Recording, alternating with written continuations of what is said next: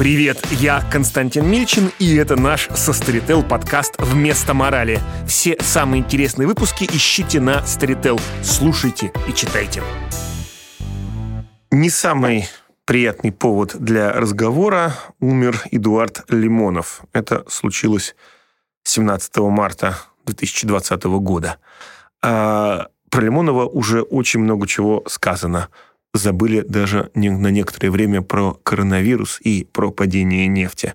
Э, за исключением совершенно каких-то редких голосов безумцев, все сходятся с тем, что мы потеряли великого великого современника. А, хотя, с другой стороны, какой же он современник, если он вообще, по-моему, помнит все, все про всех, а, если он застал столько эпох, что даже, даже и перечислить их не получится. Давайте попробуем аккуратно поговорить о том, почему же именно Лимонов великий, ну или почему я так считаю. Ну, во-первых, потому что Лимонова очень и очень много. Его библиография, ну, там, только то, что, ну, наверное, даже, по сути, наверное, какие-то основные книжки, это больше 50, а то и 60 позиций. Это романы, это сборники каких-то коротких, коротких рассказов, э, совсем небольших.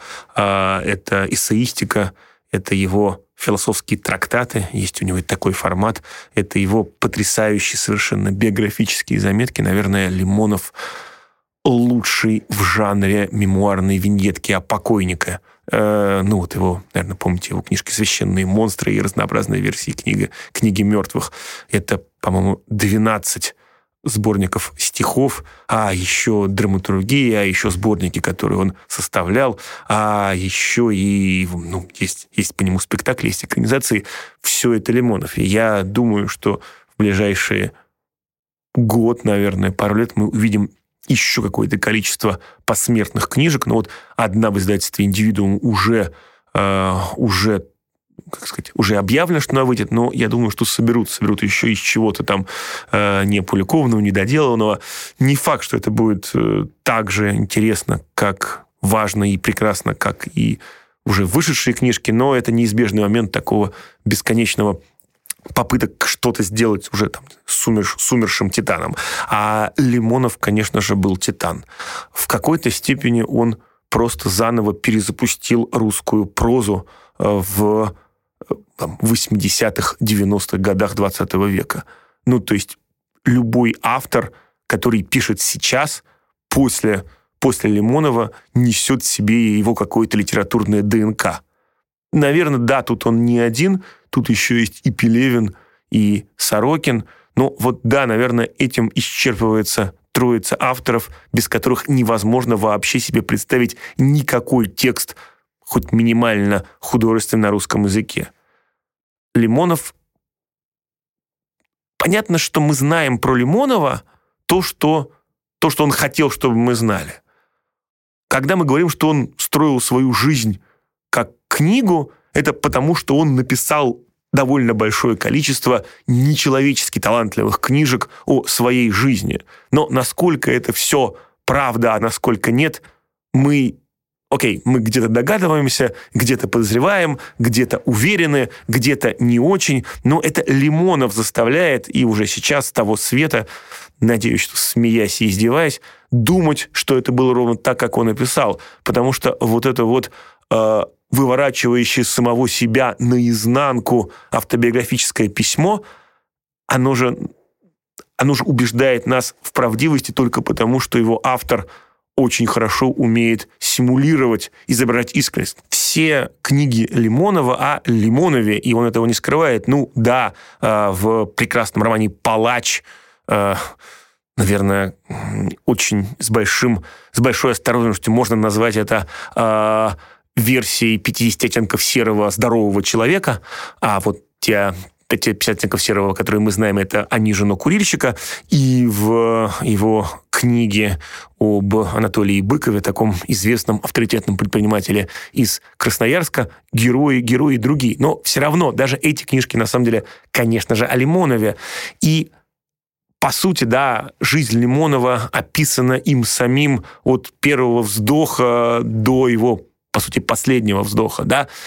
И в этом есть некоторая странная иллюзия, что мы про него, про него все примерно знаем.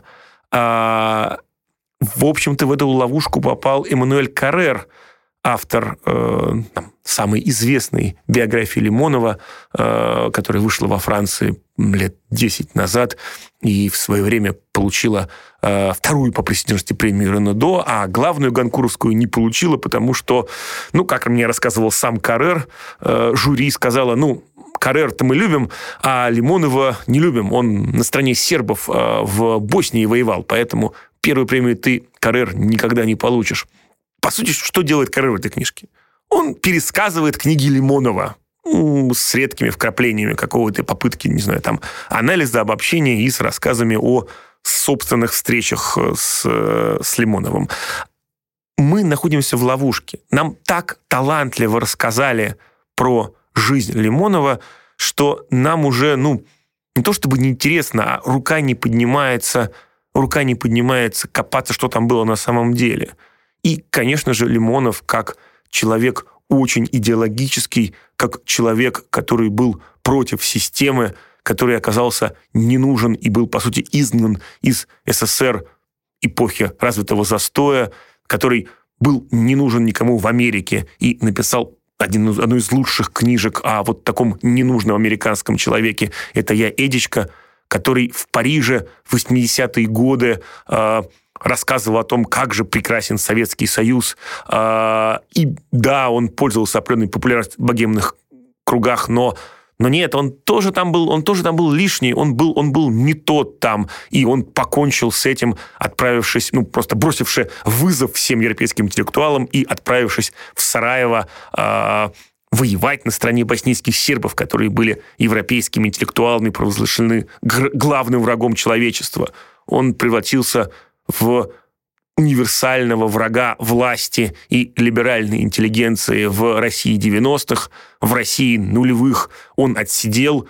Его какой-то короткий период после отсидки, описанный в книге «В сырах», такой, да, роман, роман в промзоне – где он описывает вот себя как такого как бы разом и партийного деятеля, и успешного писателя, и светского льва, и учителя, который рассказывает, как правильно есть устриц московским нуворишем, и вспоминает в своих встречах с молоденькой Ванессой Паради, которая только-только-только-только стала, стала популярной, э, после выхода, собственно, первого клипа, а, человек с потрясающей записной книжкой воспоминаний, который может вспомнить вообще все на свете про всех.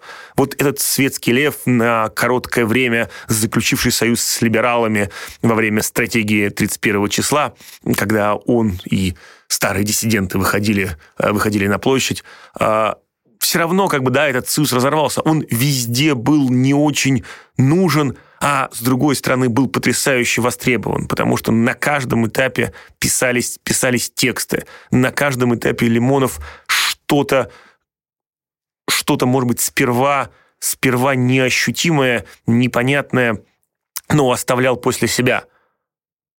Это, это может быть текст его, это может быть чужой текст, это, там, не знаю, целое поколение молодых людей, которых он которым он перевернул мозг и направил их в совершенно другое русло. Это опять-таки та русская литература, которая без Лимонова была бы совсем другой.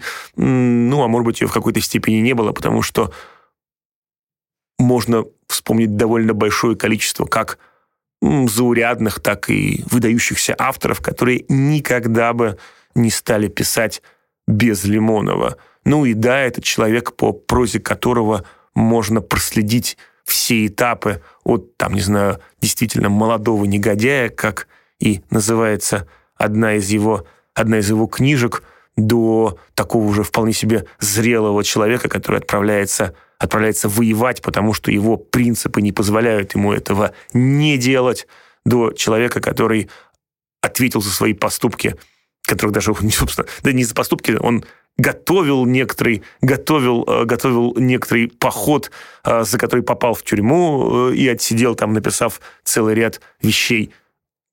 Как раз в тюрьме это был для него очень плодотворный, плодотворный этап. Он написал значительное количество книг, наконец, политик, возможно, единственный настоящий политик в России, опять-таки воспитавший целую плеяду политиков и выработавший некоторый набор принципов, по которым до сих пор живет Россия. Человек, который, ну, ну это же странно, да? Наверное, все вокруг понимали, что Лимонова никогда не допустят до выборов, которого все, кроме его ближайших сторонников, считали маргиналом, ну, кто-то пугалом, кто-то благородным романтиком. А Лимонов-то как раз был готов стать президентом в любой момент. Вот только-только секундочку вас ослабнет, он, наверное, был готов его взять. А, и да, это такой был вечный, вечный Давид, который борется всякий раз с новым Голиафом, но уже тогда в глазах современников этот Давид был больше любого великана, и уж теперь, конечно, он будет выглядеть выше всех. Морали в этот раз не будет. Чтобы послушать еще больше интересных выпусков и всегда получать их первыми, заходите в Storytel. Там еще аудиокниги, аудиосериалы, стендапы и лекции. Storytel. Жизнь в историях.